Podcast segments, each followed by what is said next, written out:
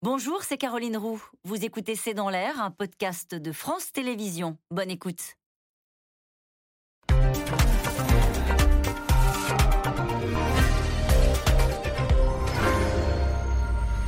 Bonsoir à toutes et à tous. Nous attendons vos questions, SMS, Internet et réseaux sociaux pour alimenter notre discussion. Les Ukrainiens s'y attendaient en ce jour de commémoration de l'indépendance hier. Les frappes russes ont donc touché une gare faisant au moins 25 morts, six mois jour pour jour après le déclenchement de la guerre. Le président Zelensky affiche une détermination à toute épreuve et promet de reconquérir tout le territoire ukrainien, y compris la Crimée. L'Europe, accusée cet été de ne pas en faire assez, a multiplié ces derniers jours les déclarations pour redire son engagement total aux côtés de Kiev quand les Américains, eux, ont débloqué hier une aide militaire de 3 milliards. Pour ceux qui en doutaient, Moscou ne lâche rien. Vladimir Poutine mobilise davantage de troupes alors que l'inquiétude demeure autour de la centrale nucléaire de Zaporizhia. Ukraine, les civils ciblés, la centrale C'est le titre de cette émission. Avec nous pour en parler ce soir, François Clémenceau, vous êtes rédacteur en chef international au journal du dimanche. Citons votre article dans votre journal, la dernière édition, six mois après le début de la guerre, Kiev résiste toujours. Elie Tenenbaum, vous êtes historien, euh, directeur du Centre des études de sécurité de l'Institut français des relations internationales. Votre livre, La guerre de 20 ans, sort aujourd'hui en poche euh, chez Robert Laffont. Nicole Bacharon est avec nous ce soir. Vous êtes historienne, politologue, spécialiste des États-Unis. Je rappelle votre livre les grands jours qui ont changé l'Amérique aux éditions Perrin. Enfin, Elsa Vidal, vous êtes rédactrice en chef de la rédaction en langue russe de RFI. Bonsoir à tous les quatre. Euh, merci de participer à ce C'est dans l'air en direct. On s'y attendait, François Clémenceau. Il y a donc eu des frappes russes euh, contre les civils en ce jour anniversaire. Oui, alors en même temps, quand on regarde le résultat, on serait tenté de dire heureusement que c'est si peu et en même temps c'est énorme. C'est-à-dire qu'à chaque fois que vous avez des objectifs civils qui sont visés par des bombardements russes, c'est l'horreur. Ce sont des civils qui payent le prix. Il y avait déjà eu des frappes contre euh, des gares, comme celle de Chaplin, rappelez-vous, euh, celle de Kramatorsk euh, au début de la guerre. il y a eu énormément d'alertes anti-aériennes, d'alertes anti-missiles qui ont été lancées toute la journée d'hier. mais si, il y a eu beaucoup d'attaques également qui ont continué, des bombardements qui ont continué, mais si on s'en uniquement au nombre de civils qui ont été tués ou blessés dans les frappes. Sur ce jour anniversaire, c'est presque un jour comme un autre. Et donc ça veut dire aussi cela, c'est-à-dire que malgré cette date extrêmement symbolique pour les Ukrainiens, symbolique également pour les Russes, parce qu'ils ne pouvaient pas ne pas en tenir compte, c'est un jour de plus dans la guerre, et c'est aussi le signe que cette guerre continue et est partie pour durer. Mhm. Il y a eu un message particulier, à votre avis, de la part des Russes sur ce jour-là? Enfin, On attendait, effectivement, vous le disiez, parce que c'était un symbole, parce qu'il y avait les six mois aussi hein, du début de la guerre.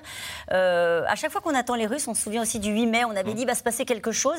Ils ne sont pas toujours là où on les attend c'est ça aussi qu'on peut tirer comme enseignement Ou est-ce qu'il y avait un... C'est toujours très difficile de lire dans, la pensée des dirigeants russes, et y compris d'ailleurs dans celle des, des, stratèges militaires. Mais à chaque fois, le message officiel de la part des Russes, c'est de dire tout va selon les plans qui ont été définis. Et les plans qui ont été définis, c'est de continuer à être à l'offensive. Alors on voit bien que cette offensive, elle est euh, stagnante dans le Donbass, elle est plutôt à l'offensive ailleurs, ou carrément dans la défensive, et notamment dans le, dans le sud du pays euh, autour de l'oblast de Kherson. Mais on voit bien qu'il n'y a pas de relâche, il n'y a pas de, de, recul de la part des forces russes dans ce conflit. Ce conflit continue. certains disent que c'est une guerre d'usure qui a maintenant euh, commencé, puisqu'on a dépassé précisément le cadre de ces six mois. On lit aussi le terme d'enlisement, qui ne veut jamais dire grand-chose pour une guerre, parce que qu'est-ce que c'est qu'une guerre qui s'enlise? Est-ce que c'est au bout de six semaines, six mois ou six ans? On ne le sait pas. Mais Toujours est-il que du point de vue des Ukrainiens et du point de vue du président Zelensky, c'est encore ce que rappelait l'ambassadeur tout à l'heure, ils vivent au quotidien les bombes, les affrontements, les morts de leur côté. Et donc cette guerre, oui, elle va durer probablement euh, longtemps. En tout cas, toute la période qui s'annonce maintenant, celle de l'automne et de l'hiver, s'annonce encore plus critique que les précédentes semaines ou les précédents mois, parce que c'est là où effectivement va se définir la solidarité occidentale euh, vis-à-vis de l'Ukraine. Et ça, nous allons en reparler. Et cette solidarité-là, pour l'instant, elle semble inébranlable, mais on voit bien qu'il y a quelques fissures qui commencent à apparaître. Et ça, nous allons y revenir avec les aides militaires, notamment euh, les aides américaines, hein, assez spectaculaires qui ont encore été euh, annoncées. Et puis les déclarations de ces derniers jours des Européens, et en particulier du président français. Si on revient sur cette journée et sur cette frappe, les Russes, de leur côté, disent on ciblait pas des civils, on ciblait 200 militaires qui étaient dans ce train et dans cette gare de Chaplin. Oui, ce qui est euh, important à comprendre, c'est que c'est une guerre extrêmement massive, extrêmement complexe, qui est menée par euh, les troupes russes et ukrainiennes sur le terrain. Et c'est pas depuis le Kremlin qu'on décide de faire une opération qui changerait complètement la nature euh, de la guerre, simplement parce que effectivement on a une date anniversaire, une date symbolique, et on sait qu'on a les caméras du monde occidental qui sont braquées sur l'Ukraine à ce moment-là. Pour autant, oui, il y a un message qui est envoyé par Vladimir Poutine à ce moment-là, avec l'utilisation de missiles de frappe euh, de longue portée c'est des missiles dont il, dont, euh, qu'il a beaucoup utilisé au début de la guerre, qu'il utilise moins aujourd'hui parce qu'en en fait, euh, il a un stock qui se réduit considérablement et on sait qu'il va avoir du mal à les remplacer. Donc, il les utilise aussi pour euh, des moments clés où précisément tout le monde regarde et il, envoie ce message de dire je suis encore capable de frapper non pas seulement dans le Donbass, non pas seulement à Kherson, il faut qu'on voit la carte, hein, mais c'est effectivement c'est, forcément des missiles de longue portée quand on parle de Dnipro, et ce sont des, des, systèmes euh, hautement euh, technologiques, de pointe, qui permettent à Vladimir Poutine de, rappeler, encore une fois, sa capacité, euh, qui n'est pas uniquement une capacité d'artillerie de masse qu'on voit au, tous les jours au quotidien dans le Donbass, mais aussi une capacité de frappe, alors de précision. Ça paraît malheureusement un peu cynique de dire ça quand on voit que finalement ce sont des civils qui souffrent, mais en tout cas une capacité à frapper dans la profondeur, y compris sur des lignes de ravitaillement, et justement sur les voies de communication qui acheminent ces fameuses Militairement, il y avait un message. Absolument. Euh, il y avait une alerte là encore, les Américains qui ont pris cette habitude-là, c'est intéressant ce qui est en train de se passer en matière de renseignement. Maintenant, les Américains déclassifient des renseignements pour alerter les opinions, les populations, avec cette idée que euh, Washington a dit, dans ces jours-là qui débutent après euh, cette célébration de l'indépendance, on entre dans une zone de danger, on demande à nos ressortissants, ceux qui sont encore là, de quitter le territoire. Il y a cette alerte américaine depuis quelques jours. Oui, c'est vrai que le, le fonctionnement du renseignement américain est complètement transformé dans cette On sait qu'avant la guerre, ils avaient plutôt mauvaise presse. Hein. Tout le monde se référait évidemment à ce qui s'était passé euh, avant la guerre d'Irak. Et là, non seulement ils livrent une grande partie euh, de leurs renseignements, en tout cas ceux qui ne mettent pas en danger leurs sources ou technologiques euh, ou humaines, à la fois pour prévenir les Ukrainiens, pour dire aux Russes on sait ce que vous allez faire, ce qui parfois peut les déstabiliser, et également pour unir les alliés au sein de l'OTAN, pour montrer que voilà le danger est toujours là et il est, et il est toujours, euh, il est toujours aigu. Mais c'est vrai qu'il était question de frappe euh, sur des infrastructures civiles. Et on voit bien aujourd'hui que ce que les Russes appellent frappe sur des infrastructures civiles, c'est frapper sur des lieux où il y a beaucoup de civils. Il s'agit de tuer quand même un maximum de gens et d'envoyer, au-delà du message tout à fait réel que vous soulignez sur la, la, nature des missiles, le message militaire, il y a un message de terreur. On peut vous atteindre partout. Et ce ne sont pas des postes de commandement, comme on l'avait pensé à Kiev, qui, ont été visés, mais euh, un train dans lequel il y avait euh, des victimes et des civils beaucoup de civils. Et je, tiens à rappeler, comme euh, François Clémenceau l'a évoqué également, il y avait eu cette frappe au mois d'avril à Kramatorsk. Ensuite, il y avait eu euh, une frappe aussi à Mariupol sur le théâtre, euh, dont le, le, bilan est catastrophique, puisqu'on est à plus de 300 morts. On avait eu le centre commercial également de Kremenchuk. Et à chaque fois, la rhétorique est à peu près la même. Nous visons un objet militaire, ou alors, ah ben non, mais le, site était visé, était vidé, il n'y aurait pas dû y avoir de civils. Et puis, s'il y avait des civils, c'est la faute des Ukrainiens. Et puis, en définitive, oui, c'est nous qui l'avons fait. Donc on est dans cette espèce. Parfois, oui, ça arrive quand ils sont contraints de le faire. Il y a une espèce d'évolution du discours, ce qu'on appelle. Il y avait eu des volte-face. Libération avait titré dessus euh, au moment de Kremenchuk, justement, puisque quand euh, aujourd'hui on, se trouve avec une multitude de témoins civils qui ont des téléphones euh, portables, qui peuvent amener en fait à la disposition de journalistes tellement de preuves qu'ensuite il est très difficile de, fait, de faire marche arrière. Mais en fait, ce n'est pas très important parce que l'effet a été produit, l'effet de terreur, comme vous le disiez, et puis aussi le fait de nous suspendre à leur action, de nous mettre dans une position d'attente et de, crainte. Bah, c'est très difficile de ne pas euh, souscrire à ce genre de moment, puisqu'on a déjà vu que les prédictions des renseignements américains étaient tout de même à quelques jours près véridiques. Donc il y a quand même une responsabilité à protéger la population euh, et nous à essayer d'anticiper en tant que journalistes les événements.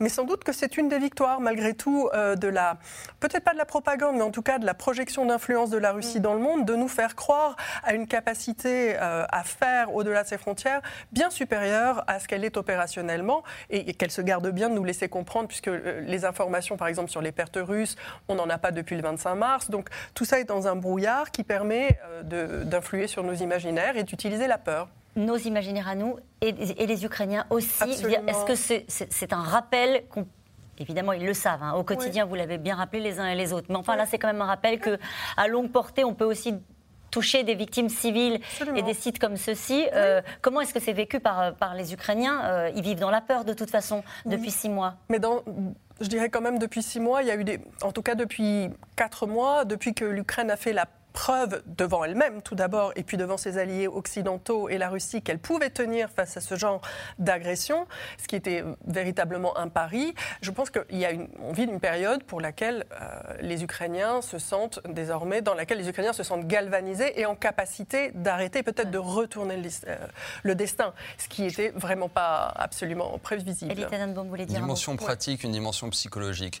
Une dimension pratique, euh, ça a toujours été l'objectif de Vladimir Poutine euh, de faire en sorte que l'Ukraine, d'empêcher l'Ukraine d'être un État fonctionnel s'il ne pouvait pas le contrôler, au moins de l'empêcher d'avoir euh, une vie normale. Et de ce point de vue-là, euh, cibler loin derrière les lignes de front des infrastructures civiles, c'est justement rappeler aux Ukrainiens que non, ils ne vont pas pouvoir reprendre, reconstruire une vie normale. C'est un lien avec la dimension psychologique, c'est aussi rappeler aux Ukrainiens qui peuvent parfois voilà, avoir des, des élans aussi d'enthousiasme quand ils entendent les annonces américaines de livraison d'armes, de, soutien, etc., de se dire oui, on va être capable euh, d'affronter la Russie peut-être d'égal à égal. Et avec ce type de frappe, encore une fois, euh, pour euh, les Russes, de rappeler non, nous sommes ceux qui dominons sur le plan militaire, même si voilà, sur le, le, front même, les résultats ne sont pas toujours aussi probants. On est encore capable toujours, de faire il, ça. Voilà, il y a toujours cette dimension de supériorité militaire. En tout cas, la frappe a eu lieu au moment même où Zelensky s'adressait euh, à l'ONU hier soir, le jour de la commémoration, lundi, hein, de l'indépendance ukrainienne, un jour important euh, naturellement pour, pour Kiev. Les services américains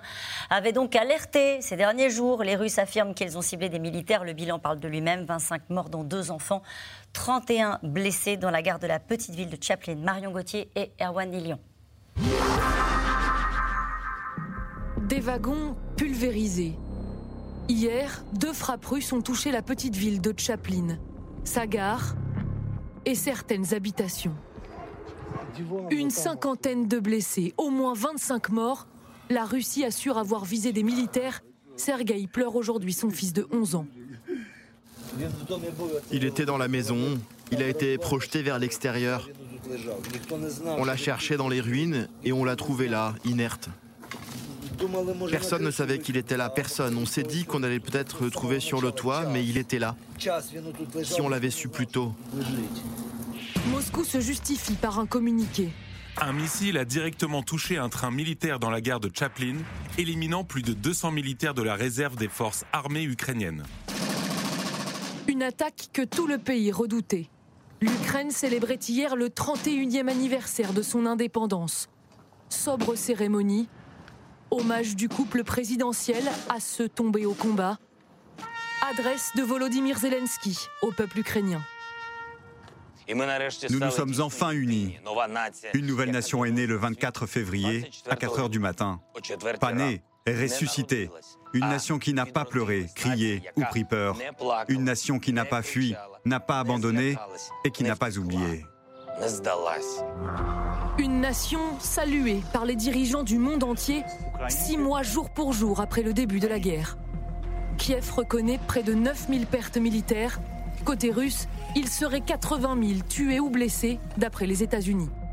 Après une avancée fulgurante dans les premières semaines du conflit, les soldats du Kremlin patinent, les Ukrainiens lancent des contre-offensives et le front se fige. Le moral est meilleur qu'au premier jour de la guerre.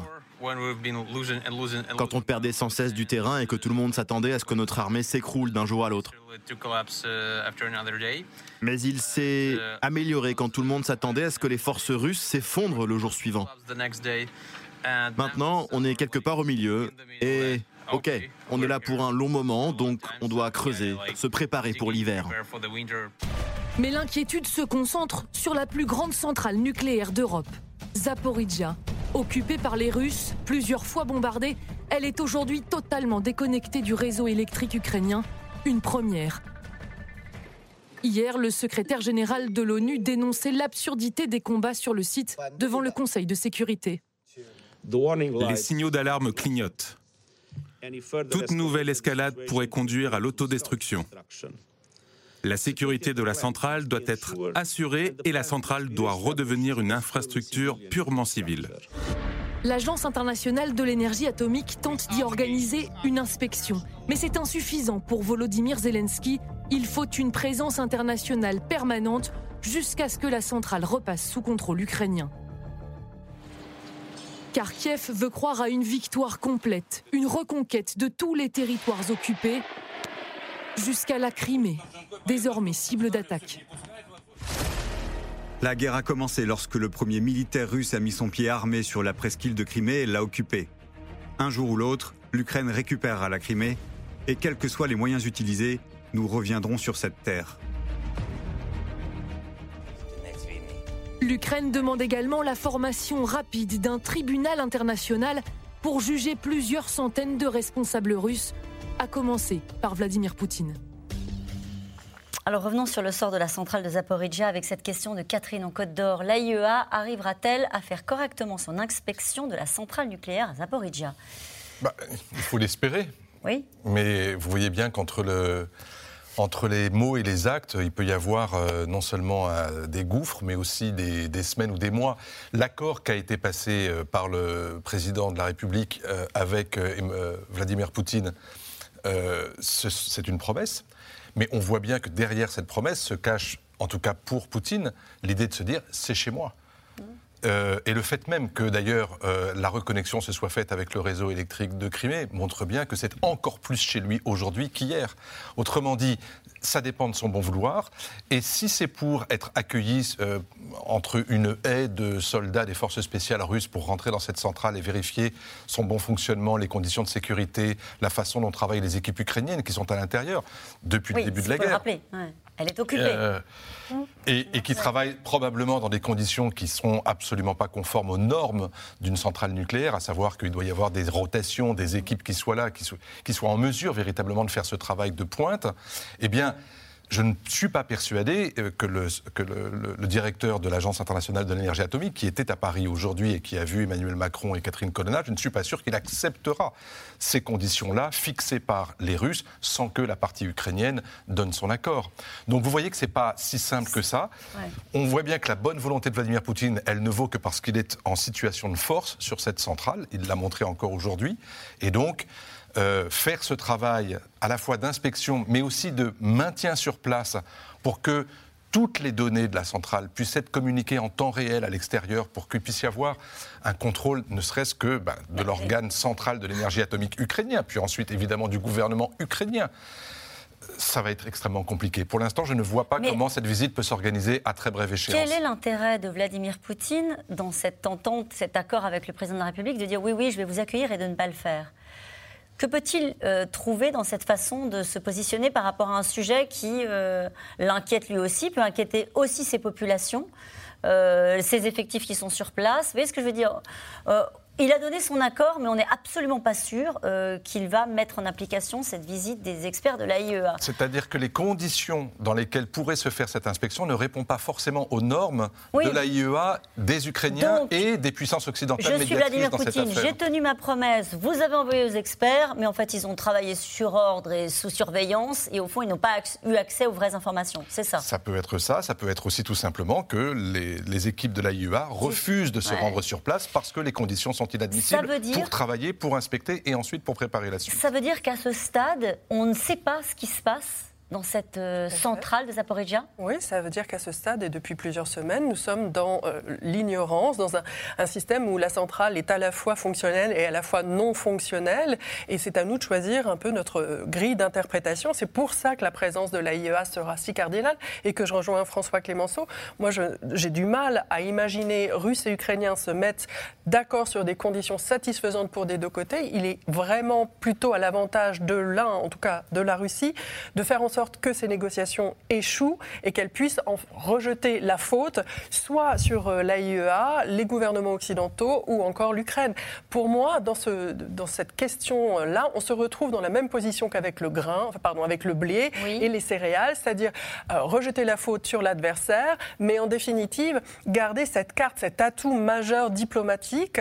Et euh, la Russie, avec le blé, on l'a vu, avait la possibilité de solutionner le problème très facilement. Donc la Russie a créé cette difficulté autour de la centrale de Zaporizhia.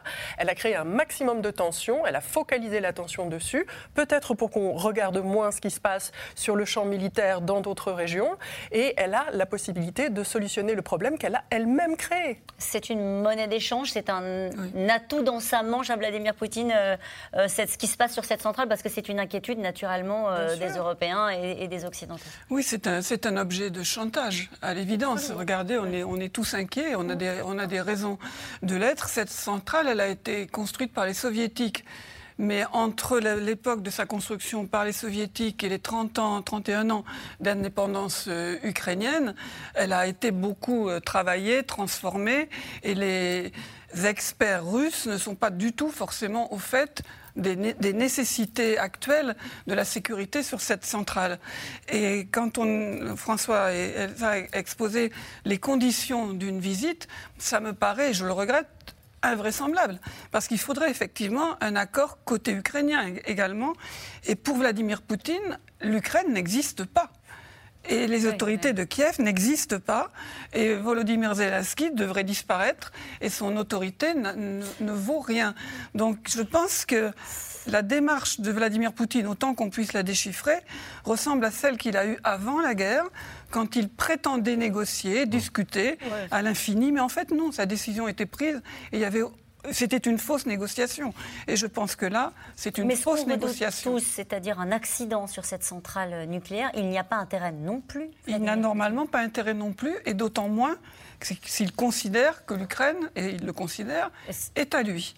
Mais, mais ça ne veut pas dire que là, si vous voulez, on l'a tellement vu agir contre l'intérêt politique et économique de la Russie mhm. et pour son intérêt propre, que là, l'intérêt de santé, d'économie et même de politique peut, paraître, peut pour lui ne pas être essentiel. On, se posait la question de savoir ce qui se passe euh, sur la centrale en ce moment.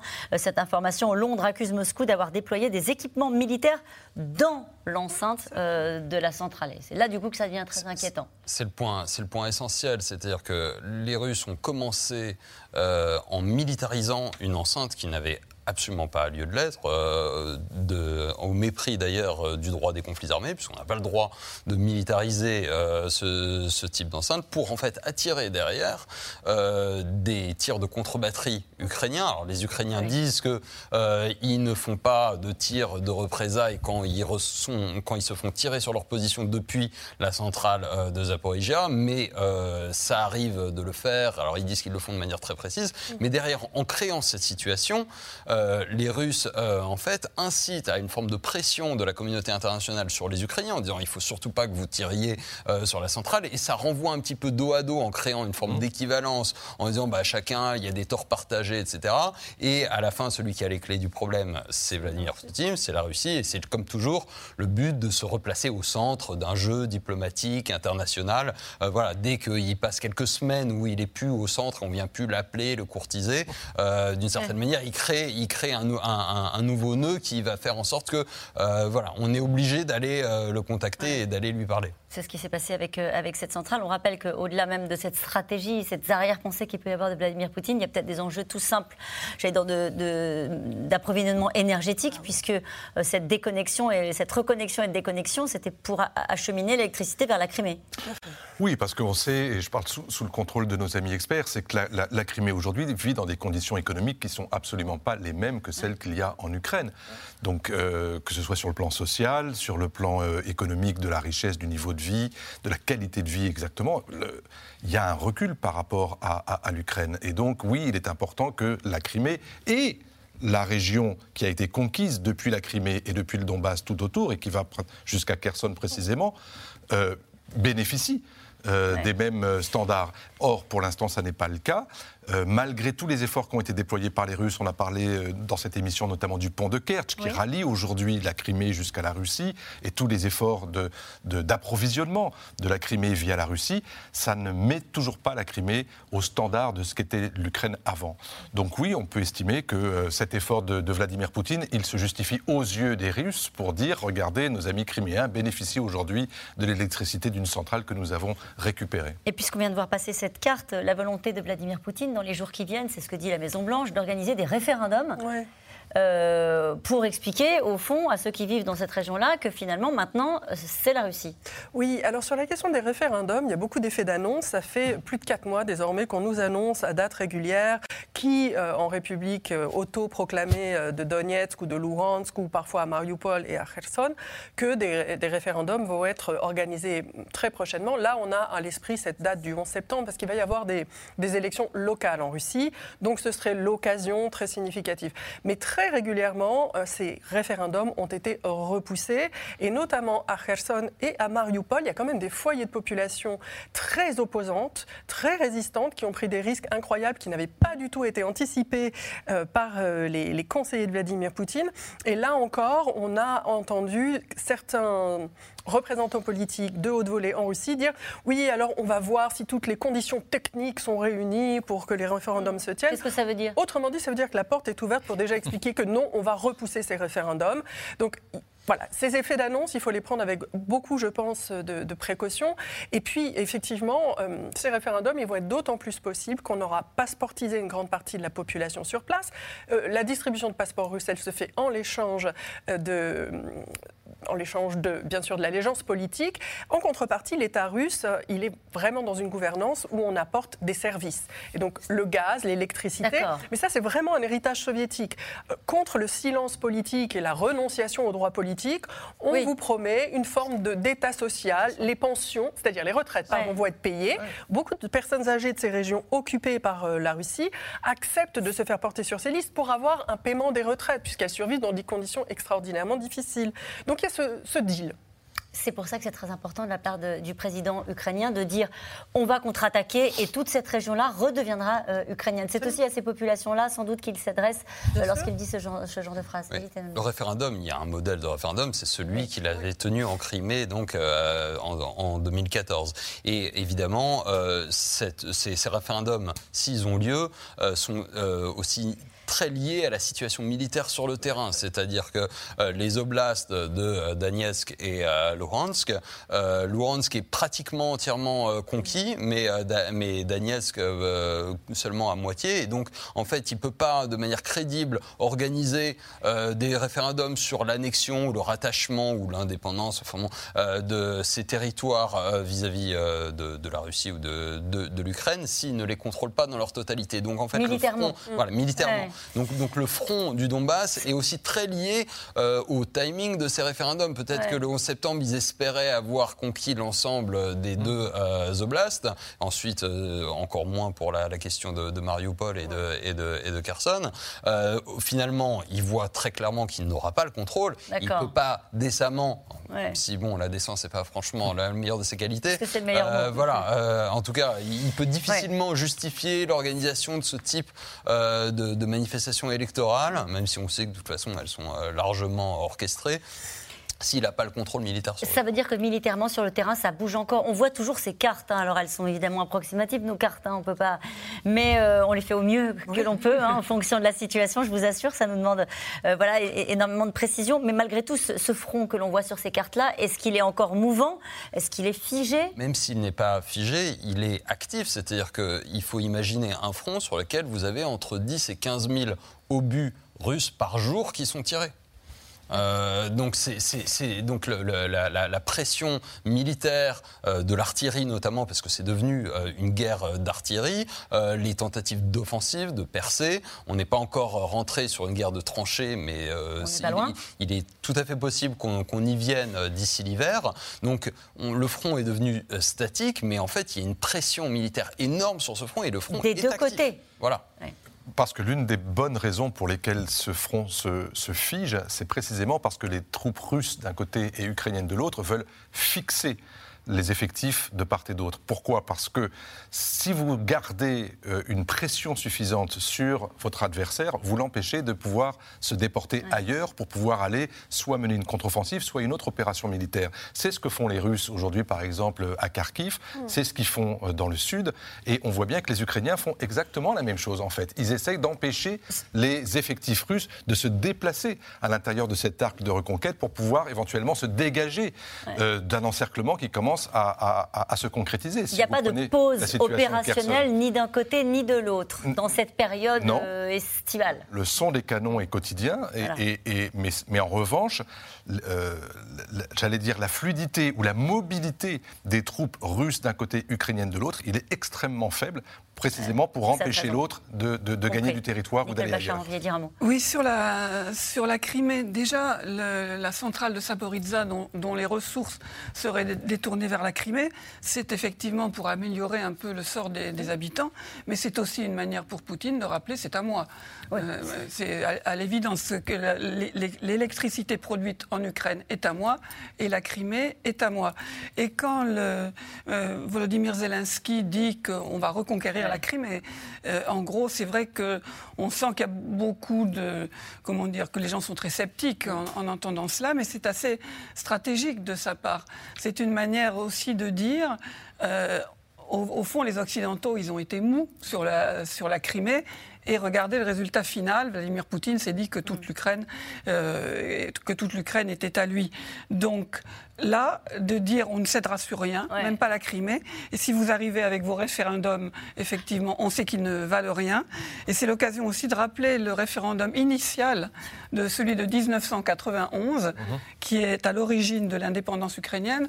92,3% euh, des Ukrainiens ont voté l'indépendance ainsi que 15 autres euh, républiques soviétiques. Donc, euh, échapper à la mainmise russe est quand même un désir extrêmement fort de toutes ces populations qui faisaient partie de l'Empire des Tsars ou partie de l'Union soviétique. En tout cas, six mois après le début du conflit, le soutien euh, international à l'Ukraine reste solide. Les Européens, malgré le coût économique du bras de fer avec euh, euh, la Russie, on pense naturellement à la crise énergétique, eh bien cette Europe reste soudée pour l'instant derrière Kiev. Mais pour ce qui est des moyens, ce sont les États-Unis qui demeurent les premiers donateurs, avec hier encore l'annonce d'une enveloppe de 3 milliards par Washington. Anne Maquignon et Benoît Thébault. Les États-Unis ont annoncé 3 milliards de dollars d'aide militaire pour l'Ukraine. Le Pentagone envoie un message très clair à Vladimir Poutine. 3 milliards de dollars.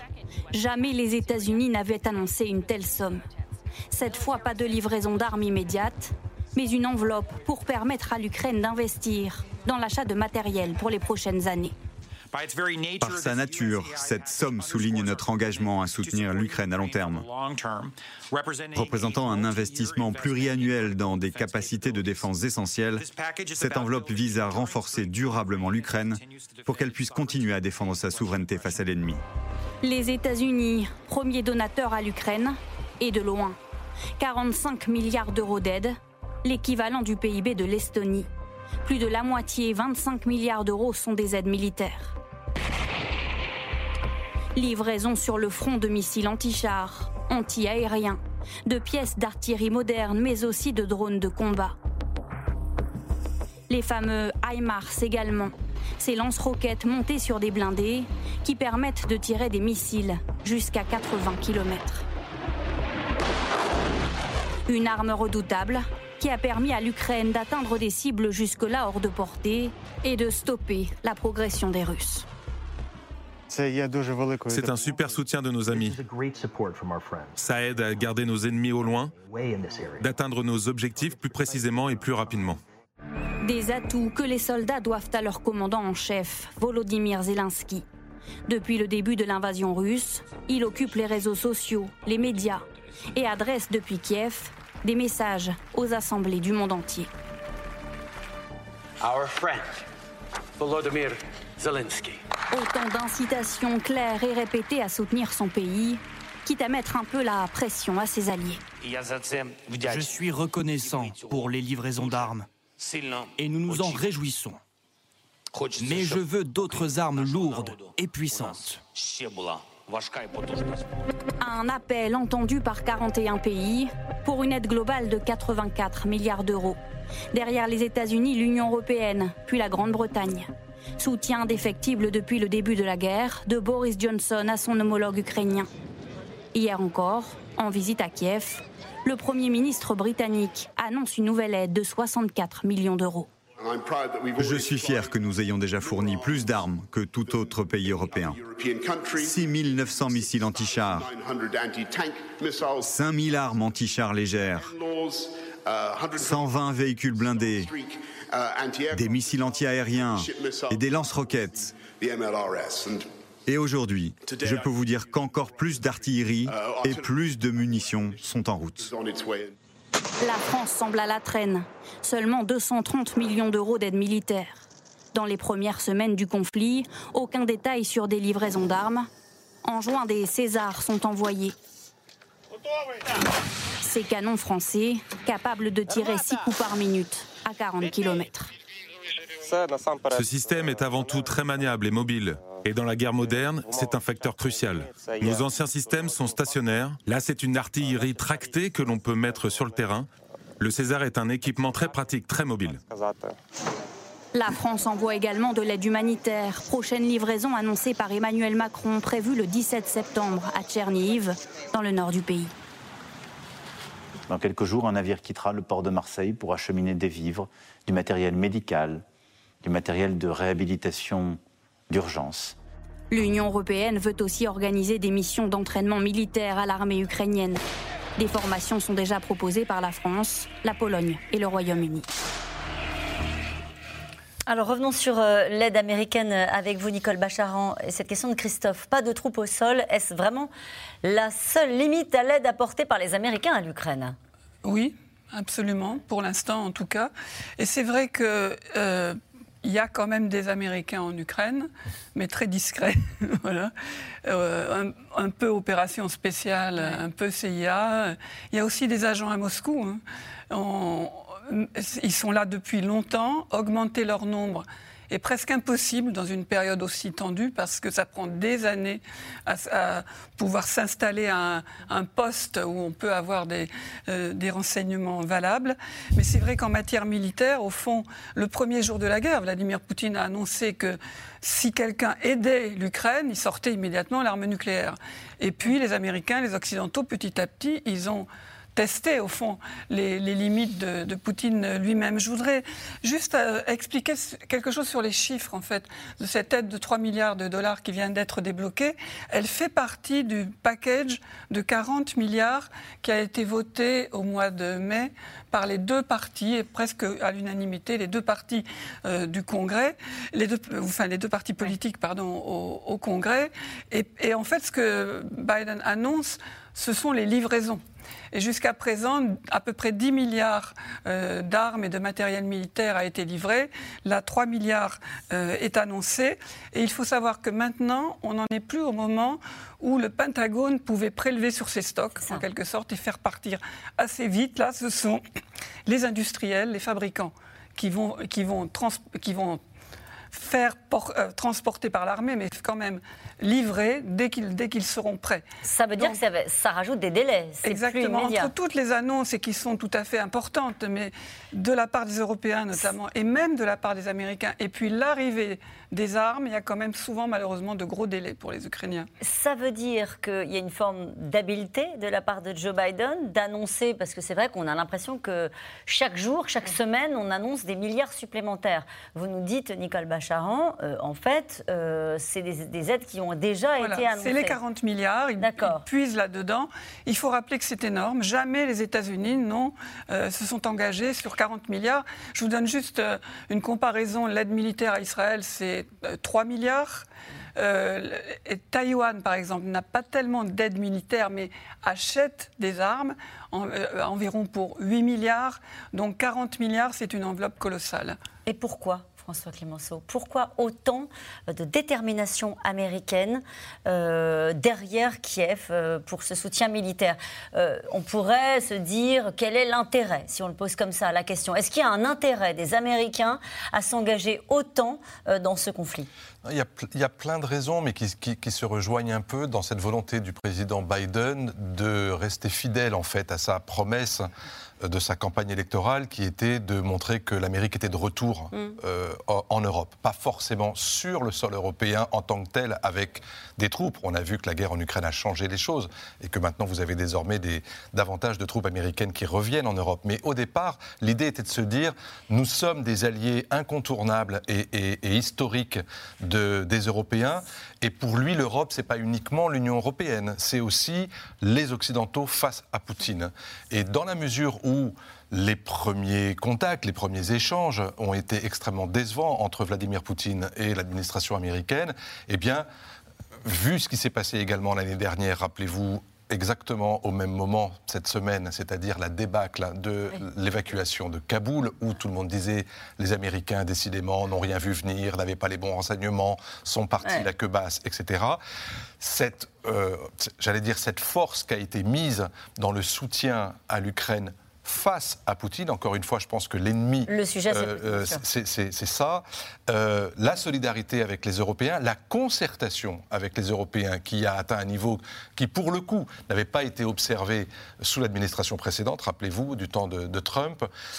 Les rapports même qu'avait Donald Trump avec l'Ukraine, qui étaient visqueux, euh, et l'adjectif est faible, tout ça explique que Biden a décidé de faire de, ce conflit entre euh, la Russie et l'Ukraine vraiment, non pas une croisade, mais un combat qu'il mène en plus, et c'est un bon point pour lui, de façon bipartisane, parce qu'il y a un consensus, et Nicole l'a rappelé, au Congrès, pour dire que face à Poutine, alors il peut y avoir des, éléments un peu radicaux de part et d'autre dans les deux camps, un républicain et démocrate, pour que ce soit toujours plus, toujours plus loin, toujours plus fort. Mm. Mais globalement, il sait qu'il a avec lui le consensus de l'opinion publique américaine, même si il faut qu'on attende de voir ce que va donner. C'est la question que je voulais vous poser. Est-ce que les euh, Américains suivent? Pour l'instant, oui. À ce stade, oui. Et donc, quand vous posez la question dans les sondages d'opinion sur mais est-ce que pour vous le prix de l'essence est plus important que la liberté des Ukrainiens?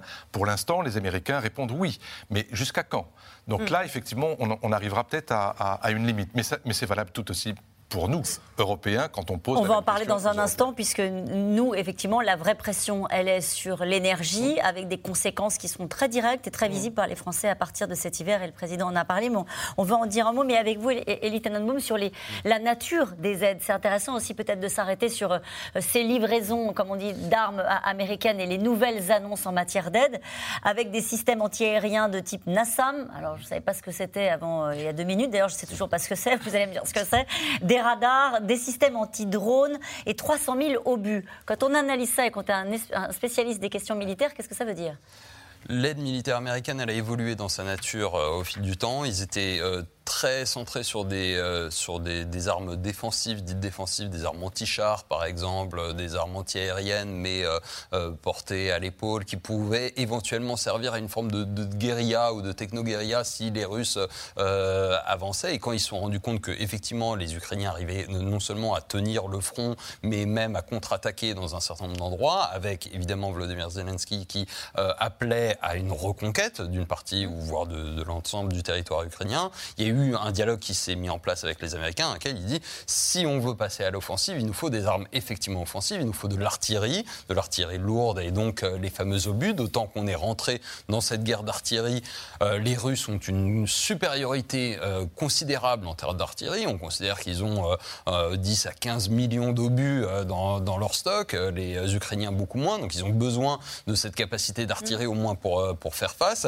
effectivement, des capacités de frappe longue portée. Vous avez parlé des, des, lance-roquettes HIMARS qui euh, permettent de tirer loin euh, derrière les lignes, éventuellement pour frapper des dépôts de munitions russes. Euh, et, là aussi permettre finalement de reprendre, reprendre l'ascendant. Les systèmes anti-aériens, Nassam, dont vous avez parlé, là, ça, ça vise essentiellement à protéger le territoire ukrainien d'éventuelles frappes aériennes russes qui seraient trop avancées dans, dans, le territoire ukrainien. Donc on va vers des, des, des armes de plus en plus technologiques, de plus en plus offensives, de qui plus prépare en plus une lourdes, contre-attaque qui vise, in fine, à rendre l'Ukraine capable de mener une contre-offensive. Aujourd'hui, elle en, elle en est loin.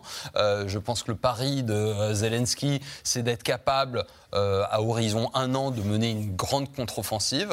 Euh, Aujourd'hui, euh, il faut que ces armes arrivent. Est-ce que si je résume en disant l'Ukraine a les hommes, pas les matériels, Poutine a le matériel, pas les hommes, on est à peu près dans cette euh, situation-là. À cela près qu'il y a la question de la formation des mmh. hommes euh, de l'armée ukrainienne, c'est-à-dire qu'ils ont une supériorité numérique parce qu'ils ont passé à la mobilisation générale. Euh, il faut les former. Vous c'est ce que va faire l'Europe, Et c'est ce que les, Britanniques, les Européens, les Américains le font déjà. Et donc voilà, je crois qu'il y a déjà plus de 40 000 soldats ukrainiens qui ont été formés. Donc on est, on est là sur un, sur un enjeu de long terme tout ça qui indique qu'on est parti sur une guerre longue. Hein. c'est vrai que six mois après, on, est, on, a accepté l'idée que, que, sans doute ça allait durer plus qu'on l'avait imaginé au début. Sur la question de la mobilisation et des troupes, Vladimir Poutine a signé un décret ordonnant de monter de 10% le nombre de militaires, soit 2 millions d'hommes. Oui, il est signé. C'est la mobilisation générale ou pas encore? Non, c'est un moyen de la contourner. Ah. C'est un moyen d'augmenter de, euh, à la fois les les militaires de carrière qui vont pouvoir euh, travailler durablement dans le cadre, mais aussi d'avoir recours à plus de contractuels. Et effectivement, c'est une augmentation d'à peu près 130 000 personnes. La dernière fois que ça avait été fait, c'était en 2017, et ça va être effectif à partir de janvier 2023, ce qui veut bien dire que là aussi, on est dans une projection temporelle de une année encore de guerre, probablement, avec peut-être des cycles de négociation, mais en tout cas un engagement militaire sur le terrain qui est prévu de longue date. Janvier, donc on aura encore deux ou trois mois d'hiver euh, à, à, traverser. Voilà, il y a donc une préparation, il y a probablement donc un changement de plan militaire euh, du, du côté russe qui s'est effectué les derniers mois et euh, une reconfiguration. La difficulté sur le terrain dans le Donbass, on voit cette, cette tension qui, qui, amène à une espèce de, de, moment suspendu, elle est aussi très commentée en Russie, elle appelle pas mal d'interrogations. Et on a ministre de la Défense venir justifier euh, cet immobilisme en disant mais attention, euh, c'est pas du tout euh, le résultat de l'opposition ukrainienne, c'est un choix délibéré de notre part. Donc il y a toutes ces questions qui sont en cours et il y a une reconfiguration. Donc oui, on est parti pour une guerre longue et je pense que c'est ce que la ministre de la Défense allemande a dit aujourd'hui. Est-ce que le fait qu'on on parle beaucoup de l'hiver, de l'arrivée de l'hiver, militairement, ça, ça, veut dire quoi euh, comme difficulté supplémentaire quand on parle de cette région-là, évidemment, qui était très exposée au froid euh, Qu'est-ce que ça change militairement? Il y a un moment donné, on s'est dit attention, c'est le printemps, il va y avoir, comment ça s'appelle cette boue déjà? La Rasputitsa. Voilà, la Rasputitsa. Euh, que l'arrivée de l'hiver, militairement, joue en faveur de qui? Vous avez d'abord l'automne avant l'hiver. Oui, c'est vrai, c'est vrai. Merci de me le rappeler. Évidemment, avec, avec, avec des intempéries. Donc la, question de la météo est importante, notamment pour les, pour les frappes aériennes, euh, parce que euh, on, l'a vu d'ailleurs euh, au printemps aussi, l'aviation russe a été extrêmement gênée dans sa capacité à mener des actions par la, la, couverture nuageuse. Donc ça, ça, ça peut peser. Ensuite, il y a les conditions de vie pour, pour les hommes. on sait que voilà, tout russe qu'il soit, dans des conditions hivernales difficiles, ça pèse sur le moral. Ça, ça, mm. ça implique évidemment voilà, un certain nombre de de, l'électricité, du chauffage, euh, un, certain nombre de, moyens, de moyens supplémentaires. Pour autant, en termes de mobilité, euh, l'hiver est moins problématique, effectivement, que le moment du dégel, euh, comme on l'a vu. Vous vouliez dire un mot rapidement? L'hiver, ce sera la grande question des Européens. C'est ça.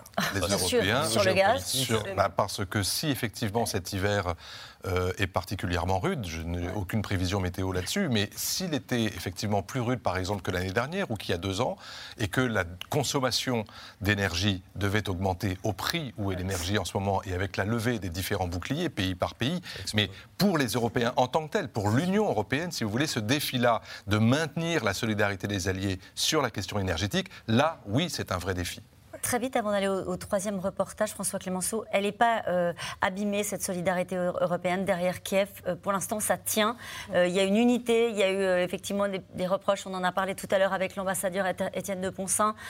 Les Ukrainiens disant l'Europe ne fait pas assez Les Ukrainiens sont déçus du fait que ça ne va jamais assez vite et ils ont raison de ce point de vue-là. Factuellement, ça ne va pas assez vite pour eux. Mais en même temps, ce qui s'est fait depuis le mois de mars jusqu'à aujourd'hui, c'est aller beaucoup plus vite que dans n'importe quelle autre crise par le passé. C'est-à-dire réunir suffisamment de consensus, même si parfois il nous paraît minimal, mais en tout cas pour que, une fois qu'on l'a obtenu, on s'y tient. Et c'est exactement ce qui se passe. Et s'il n'y a pas eu, par exemple, d'annonce de livraison d'armes cet été, ce n'est pas du tout parce qu'on a renoncé ou parce qu'il y a certains acteurs qui ont dit oh il faut en faire moins.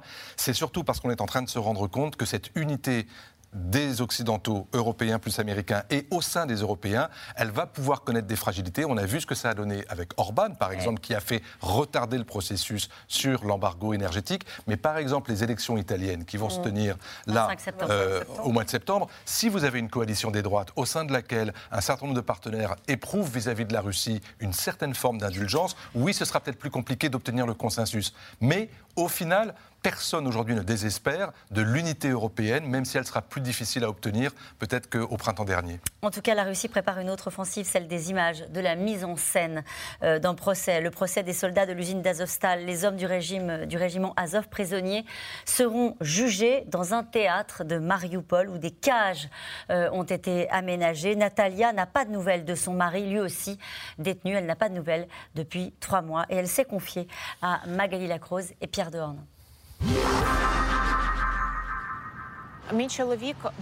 Mon mari s'appelle Bogdan. Il est militaire au sein du régiment Azov. Ce parc est un endroit symbolique pour nous.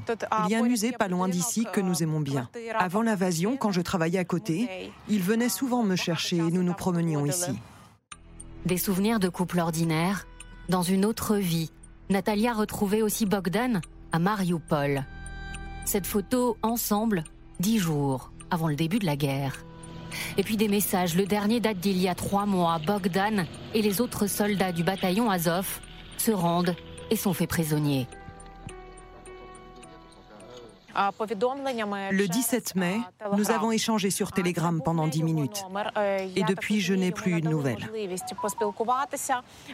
Les messages ne venaient pas de son numéro, mais visiblement, on lui avait donné la possibilité de communiquer. J'ai su que c'était mon mari parce que nous avons des mots codés. Il m'a dit qu'il allait très vite être transféré dans la vieille prison d'Olenivka. Les derniers messages de Bogdan marquent la fin de la bataille de Mariupol. Pendant de longues semaines, la Syrie d'Azovstal est massivement bombardée par les Russes. À l'intérieur, les soldats d'élite tiennent bon. Le symbole de la résistance de l'armée ukrainienne, indissociable pour Natalia de son histoire intime. La loi martiale permet leur union à distance. Ça, c'est le moment où il m'a proposé de devenir sa femme depuis Azovstal. Il est souriant ce jour-là parce que c'est le jour de son anniversaire. Il m'a dit Je t'aime, veux-tu être ma femme? C'était deux semaines après l'invasion. Il avait déjà perdu 25 kilos. Le siège et la chute d'Azovstal. Natalia les a vécues par les photos que son mari lui envoie. Est-il encore vivant? Les récits de torture racontés par les prisonniers échangés, la honte. Aucune communication n'a été possible depuis qu'il a été transféré en prison. J'ai essayé de lui transmettre des colis, mais c'est impossible. Les prisonniers qui ont été échangés nous ont dit qu'ils portaient des vêtements d'hiver parce qu'il fait très froid. Les conditions de détention sont insupportables. Le 29 juillet, la prison d'Olenivka, dans la région de Donetsk, est réduite en cendres. Une cinquantaine de prisonniers de guerre ukrainiens meurent. Kiev et Moscou s'accusent mutuellement. Quelques jours plus tard, Natalia et les familles de prisonniers Azov exigent une fois de plus leur libération. Je ne suis en sécurité nulle part. À tout moment, un missile balistique peut tomber sur ma tête. C'est comme ça. Nous, les familles de soldats, nous sommes des cibles privilégiées. Et nous le savons. Avant que l'on se marie, il m'a demandé de brûler son uniforme, de détruire toutes ses affaires. Natalia, elle aussi, est directement menacée de mort. De nombreux messages lui sont régulièrement envoyés par des numéros russes. Je ne peux rien faire d'autre qu'attendre et raconter. Je ne sais pas si mon mari est encore en vie. Mais l'incertitude, les menaces ne font que décupler mes forces, nos forces, celles des femmes d'Azovstal. Sur les murs de Kiev en couleur, l'hommage aux héros d'Azovstal. À Mariupol, les Russes, eux, préparent le procès de ceux qu'ils considèrent comme des terroristes. Elsa Vidal, votre réaction à ce reportage et, à ce procès, à la fois la, menace qui pèse sur cette femme, cette incertitude sur ce qu'est devenu euh, son, mari prisonnier, et puis sur ce procès qui sera sans doute une mise en scène de cette justice euh, expéditive euh, russe. Oui, il y a tellement de choses à dire sur, sur ce genre de, questions, parce que elles, ont des conséquences à la fois sur la guerre en elle-même, c'est-à-dire les relations entre la Russie et l'Ukraine, les messages que les dirigeants russes entendent faire passer aux dirigeants et au peuple ukrainien, mais elles ont aussi une importance pour la population russe elle-même. Deux choses. D'une part, je pense qu'effectivement, on est habitué, on connaît euh, les, les exemples historiques de tribunaux et de procès construits de toutes pièces dans le but de discréditer une partie de la population. C'était généralement à l'intention de la population soviétique, souvent russe, mais euh, ukrainienne aussi. Des nationalistes ukrainiens ont déjà été jugés dans un passé relativement lointain maintenant, pour, euh, dans des procès politiques. Ce qu'on voit là, c'est une violation flagrante du droit de la guerre, d'une part, puisque euh, la Russie, pour le moment, n'est pas démise de ses obligations vis-à-vis des conventions de Genève ni de la Cour européenne des droits de l'homme, qui hier a rappelé euh, que ce, procès était une très mauvaise idée en violation flagrante de toutes les obligations de la Russie, qui ont cours jusqu'au 16 septembre. En second lieu, ce qui est important de comprendre, c'est que les Russes essayent de priver euh, ces combattants de leur statut de militaires et de prisonniers de guerre pour en faire des terroristes.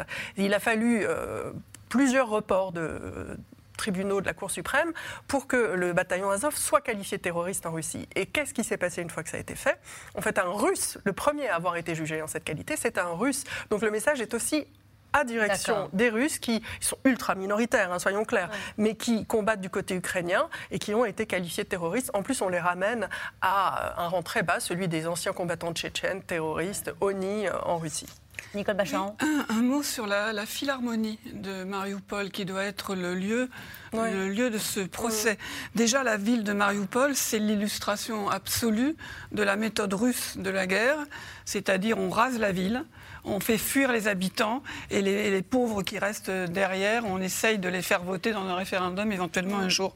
Mais la Philharmonie, elle a été préservée. Et elle a déjà été utilisée pour des opérations de propagande, pour des concerts et pour des galas, et notamment des galas de, de danse, de ballet avec euh, des stars euh, du Bolchoï, qui, est vraiment la grande, la grande troupe de ballet euh, russe et qui a toujours été, sous les soviétiques également, un outil de prestige international très important. Et vous avez vraiment des gens qui s'y sont prêtés et même qui ont voulu y aller. Je parle des, danseurs, des, des, étoiles du, du Bolchoï, certaines en tout cas, dans une opération de pure propagande. Et donc, il y a à la fois, si vous voulez, une exposition de la culture russe, de, toujours cette démarche de c'est à moi, et les Ukrainiens en face, ils n'existent pas, ils n'ont aucun droit et aucune valeur d'existence. Rapidement, François Clémenceau. Non, juste un mot pour revenir sur le procès et sur, vous savez, ce rapport qui a été présenté par Amnesty International cet été, qui a beaucoup fait parler de lui, parce que l'idée était de mettre sur un pied d'égalité, en quelque sorte, l'agresseur et l'agressé en termes de violation des droits. Et c'est vrai qu'il y a eu des exactions de l'armée ukrainienne qui ont été documentées, mais qui ne sont sans commune mesure en volume et en intensité avec ce à quoi nous assistons aujourd'hui, c'est-à-dire à ce qu'on dénie le droit à des prisonniers de guerre de pouvoir bénéficier précisément de cette euh, protection accordée par les conventions internationales. Et donc, il va falloir qu'il y ait un moment où on puisse euh, véritablement montrer que la justice puisque euh, une guerre peut aussi avoir une dimension juridique ou judiciaire, si vous voulez. il y a un certain nombre de règles à respecter. Et pour l'instant, d'après ce qu'on vient de montrer de, et, d'entendre, ces règles ne sont pas respectées. Et d'ailleurs, l'Ukraine veut un tribunal international pour juger l'agression russe dès l'an prochain. Vous parliez du rôle que la justice peut jouer euh, dans cette guerre-là. On revient maintenant à vos questions.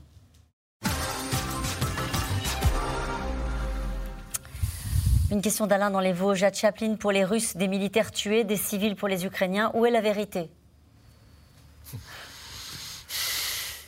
Les Vidal, où est la vérité Probablement. On le saura, eh, probablement, enfin, vous disiez tout à l'heure. à l'ouverture des archives, euh, dans 30 ans, on saura vraiment, véritablement. On a des doutes bah, quand on voit les, images ou quand on il voit. Euh, la... bien, il se pourrait très bien qu'il y ait eu des militaires dans ce train. Ça ne justifierait en rien l'attaque qui y ait lieu. Voilà, oui, le, je dirais le diable dans ce, détail.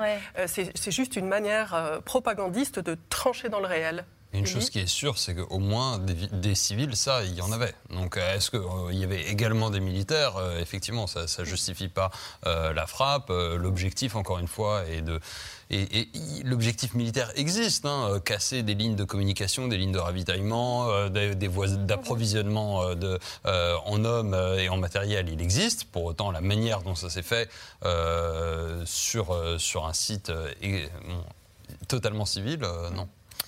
Les nouveaux bombardements russes sur des civils en Ukraine ne sont-ils pas l'illustration de l'impuissance du Kremlin à obtenir des résultats militaires encore une fois, non, il y, a une, démonstration. Les résultats militaires, ils ont une difficulté à, avancer, à mener euh, jusqu'au bout le, plan euh, qui, était prévu. Les difficultés militaires, on les a vues surtout, euh, surtout au début. Aujourd'hui, ils se, ils se rétablissent, ils sont confrontés à énormément de problèmes. La frappe en tant que telle n'est pas une démonstration d'impuissance. C'est une démonstration qu'il leur reste des capacités de frappe dans la, dans la profondeur, qui n'hésitent pas on le sait, à frapper sur toute la profondeur du territoire, du territoire ukrainien et qui ne sont pas dissuadés par le fait que des civils euh, emploient, euh, emploient, ces infrastructures. Une question de Dominique en Seine-et-Marne. L'ONU euh, peut-elle envoyer des casques bleus sur les sites de Zaporizhia pour empêcher les bombardements? Non. Non? Non. Les, casques bleus, ce sont des militaires qui appartiennent ou qui servent dans différents pays. Et il faut que ces pays votent l'envoi de leurs soldats en tant que casque bleu.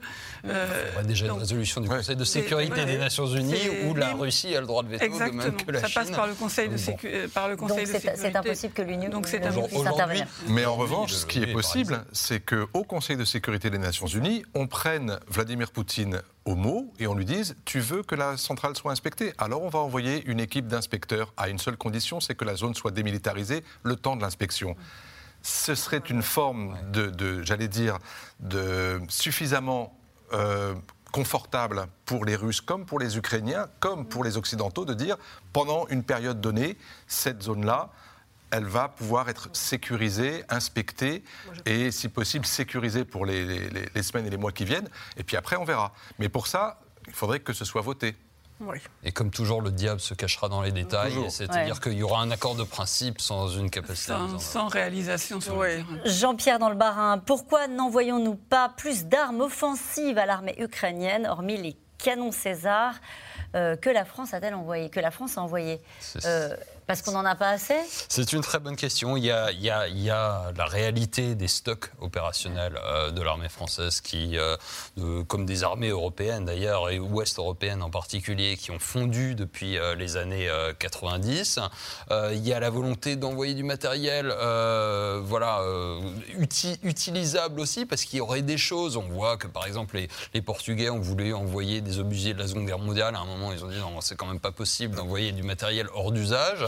Euh, donc euh, les, Français ont envoyé du matériel de pointe, mais on n'en a pas envoyé beaucoup. Parce qu'on ne peut plus en euh, envoyer Parce qu'on ne peut plus en envoyer sans, sans rentrer en tout cas dans l'épaisseur des capacités des contrats opérationnels de l'armée française. combien il nous en reste des canons César?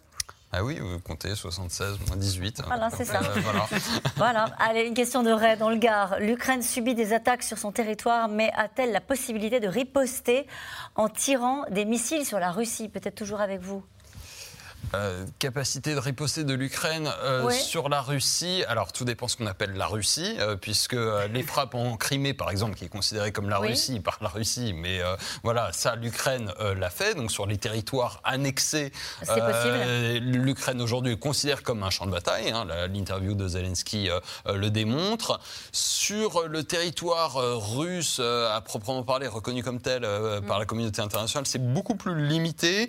et pour l'instant, ils se sont retenus et je pense que les Américains leur demandent de, retenir euh, aussi euh, leurs mains. Et les livraisons d'armement américaines se retiennent aussi dans ce sens-là. C'est-à-dire que. Il ne faut pas que ça puisse toucher directement. Ils euh, évitent de leur donner des armes de trop longue portée. Allez, une question de Sébastien. L'Ukraine est-elle assurée de l'aide militaire des Occidentaux tout le temps que durera cette guerre? Ils l'ont dit. Ils l'ont dit. Oui, oui, oui, absolument. Les Américains l'ont dit, les Européens l'ont dit. le chef de la diplomatie européenne hier encore que les Occidentaux répondront aux besoins exprimés par le président Zelensky. C'est-à-dire qu'il n'y a plus de volonté de lui imposer quoi que ce soit, mais de dire nous, on est là, demandez, et puis on verra ce qu'on peut euh, fournir en temps utile.